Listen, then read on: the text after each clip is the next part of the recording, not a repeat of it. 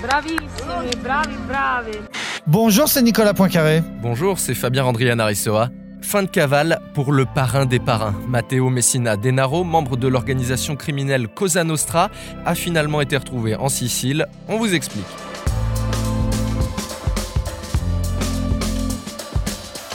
Il se vante d'avoir rempli un cimetière à lui tout seul. On le surnomme diabolique ou encore le sec. Matteo Messina Denaro est considéré comme l'un des plus grands trafiquants de drogue au monde. Atteint d'un cancer, c'est finalement à la clinique que les carabinieri l'ont arrêté. Trois bonnes raisons d'écouter ce podcast avec Nicolas. C'est une page qui se tourne. C'était le dernier grand chef mafieux de l'époque où le clan Corleone terrorisait l'Italie. On va vous raconter ce parcours criminel exceptionnel et monstrueux. Et puis on va vous raconter aussi comment pendant 30 ans il a pu échapper à la justice. Expliquez-nous le monde, Un podcast RMC. Nicolas Poincaré, Fabien Randrian Arissoa. Là, on peut véritablement parler d'une prise de guerre pour la police italienne qui cherchait à mettre la main sur Matteo Messina Denaro depuis 30 ans. Oui, 30 ans. Et d'ailleurs, il n'y avait pas de photo de lui depuis 30 ans. La dernière photo dont disposait la, police, c'était la, photo d'un jeune trentenaire alors qu'il avait aujourd'hui euh, 60 ans. La rumeur disait parfois qu'il était mort ou bien on croyait qu'il vivait au- aux États-Unis, au Brésil ou, en Espagne. En réalité, c'est en Sicile qu'on l'a retrouvé à quelques centaines de mètres seulement du, principal commissariat chargé de rechercher les mafieux. Il était donc dans une clinique où il se faisait soigner pour un, un cancer du, du côlon. La police avait appris par des écoutes qu'il avait peut-être des problèmes de santé. Elle s'était mise donc à surveiller euh, toutes les cliniques, tous les hôpitaux de, de Sicile et en particulier tous les hommes qui avaient à peu près l'âge du chef mafieux. Et c'est comme ça qu'il a fini par être arrêté, victime donc de son cancer. Matteo Messina Denaro, qu'est-ce qui lui a valu de devenir l'ennemi public numéro un, le plus recherché d'Italie? Eh bien, son parcours donc au sein de, la mafia. Au départ, c'était le fils d'un grand chef mafieux de Sicile, donc de la région de Corleone. Il a commis son premier assassinat euh, très jeune. D'abord un, rival en matière amoureuse, donc quelqu'un qui draguait la même fille que lui. Et puis ensuite, à 18 ans, il a éliminé un de ses copains parce que celui-ci avait gardé un peu de la drogue qu'il était censé vendre. Et il est allé tuer ce- cet ami en compagnie de son père, ce père qui lui a euh, tout appris, qui lui a appris à, tuer, à menacer, à raqueter, à blanchir de l'argent et, à se cacher. C'est ce qu'avait raconté Philippe Ridé dans une longue enquête euh, du Monde sur la, traque de ce mafieux. Matteo euh, Derano était surnommé le, maigre ou le, le diabolique. Et donc, après ses premiers meurtres à 18 ans, eh ben, il est passé aux, aux choses sérieuses parce que pendant les années 70, on a assisté à une guerre terrible qui a fait des centaines de morts. C'était la guerre de deux clans siciliens, les Corleone et les Palerme. Lui était euh, Corleone et il a participé donc à cette guerre. C'était ce qu'on appelait une, une gâchette, un porte-flingue ou plus simplement un, un tueur. Il a participé à un certain nombre de crimes absolument épouvantables, en particulier à celui de l'enlèvement d'un garçon de 13 ans, dont le père était un, un repenti. Le père était en prison et il commençait à parler sur l'assassinat du juge Falcone. Et pour essayer de le dissuader de continuer à parler, eh bien, on a enlevé son fils et on l'a euh, gardé deux ans, enfermé dans des conditions épouvantables pour faire pression sur son père. Et finalement, comme ça ne marchait pas, eh bien, ce jeune garçon euh, a été étranglé et son corps a été euh, dissous dans de l'acide. Voilà quelques-uns des premiers meurtres et des premières horreurs commis par euh, Matteo Denaro.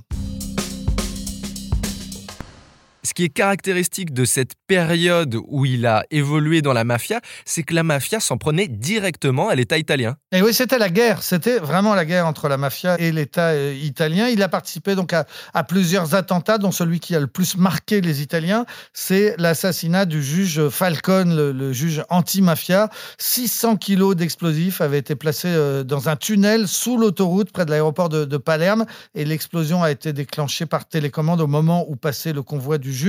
C'était en 1992. Matteo Messina Derano a ensuite été condamné à, perpétuité en son absence pour avoir été un des, commanditaires de ce crime-là. Il est aussi accusé l'année suivante, c'est-à-dire en 1993, d'avoir conduit des attentats à Rome, à Florence et à, à Milan, des attentats à la bombe qui avaient fait 10 morts et une centaine de blessés. À ce moment-là, il voulait faire pression sur l'État italien pour que l'on assouplisse les conditions de détention des mafieux condamnés à, à perpétuité. Parce que il est vrai que ces conditions de détention étaient extrêmement sévères, avec un isolement total. C'était la guerre. Les mafieux étaient donc euh, détenus dans des conditions très très dures pour essayer de les faire parler. Parfois ça marchait, parfois ça ne marchait pas. Mais en tout cas, Matteo Messina euh, Derano a tenté de, faire pression sur l'État italien pour qu'il allège pour ces conditions de détention.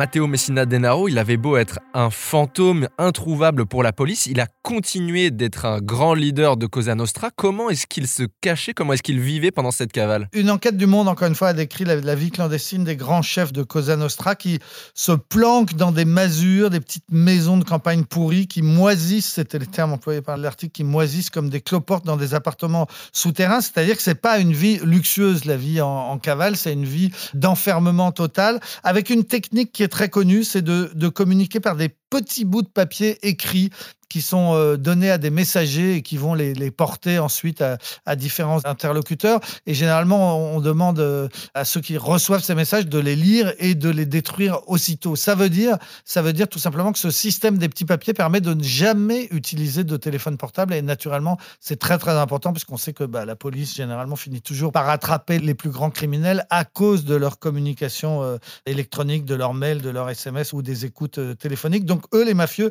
avaient totalement renoncé à- au téléphone portable. Alors les juges antimafia avaient tenté pendant des années de faire le vide autour de lui et d'arrêter notamment tous ceux qui l'ont aidé à, se planquer, ses sœurs, ses frères, ses cousins, ses beaux-frères, ses neveux, se sont tous à un moment ou à un autre euh, retrouvés euh, en, prison. C'est ce qu'on a appelé à ce moment-là la politique de la terre brûlée, essayer d'a- d'attraper tout son entourage pour qu'il n'ait plus personne pour l'aider, mais ça n'a pas marché puisque la, cavale s'est poursuivie, elle, a- duré plus de 30 ans. La justice a aussi essayé de le taper au portefeuille en saisissant tous ses biens, et il y en avait beaucoup, beaucoup, ça représente plusieurs centaines de millions d'euros, parce que depuis sa cavale, avec ces systèmes donc, de petits papiers pour communiquer, mais il continuait à régner sur son empire. Il avait les activités euh, traditionnelles de la mafia, le, le- vol, le racket, le trafic de drogue, le trafic d'armes, mais des activités beaucoup plus traditionnelles. La mafia, c'est ça qui la différencie d'autres grands groupes criminels euh, européens, c'est que c'est une entreprise économique. Le clan Corleone contrôlait des entreprises de BTP,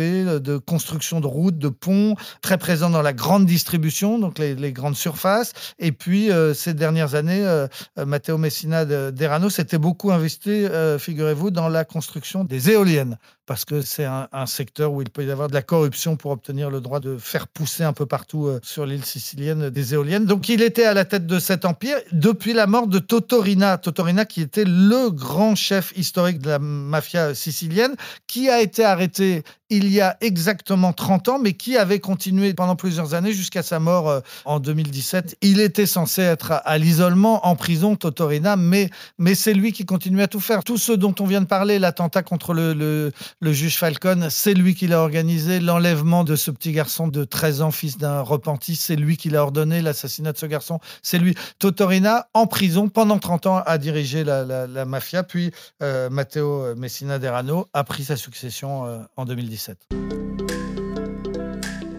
La question qui se pose maintenant pour les enquêteurs italiens, c'est de savoir, pendant 30 ans, qui l'a aidé et comment il a pu bénéficier de complicité puisqu'il a été arrêté chez lui en Sicile. Et oui, ça intrigue, hein, puisque c'était vraiment l'homme le plus recherché d'Italie. Euh, il a même été classé dans les 10 hommes les plus recherchés du monde. À un moment, les moyens de la police étaient considérables, et malgré tout, il a réussi donc pendant 30 ans à, échapper. Alors des complicités, évidemment, il avait des complicités villageoises. hein. Il y a les gens qui le nourrissaient, qui le blanchissaient, qui le planquaient dans ses appartements euh, souterrains. Mais au-delà, hein, ça suffit pas. C'est pas avec des villageois qu'il a pu échapper pendant 30 ans à, la police. Teresa Principato, qui a été la grande chef de la lutte pendant euh, des années, qui s'est retirée maintenant, elle a souvent dit que cette cav- cavale l'intriguait, que c'était pas possible de rester aussi longtemps dans la clandestinité sans avoir des complicités politique et elle a répété ces accusations euh, très graves cette semaine après euh, l'arrestation. La question maintenant, c'est de savoir bah, est-ce qu'il euh, va parler, ce chef mafieux? Est-ce qu'il va dire, oui ou non, qui a pu l'aider parfois au plus haut niveau de l'État pendant toutes ces années? S'il parle, il y a peut-être encore des gens en Italie, des gens importants qui risquent de tomber, mais c'est assez peu probable parce que bah, la loi la plus importante des mafieux, c'est connu, c'est l'omerta, c'est-à-dire la loi du silence.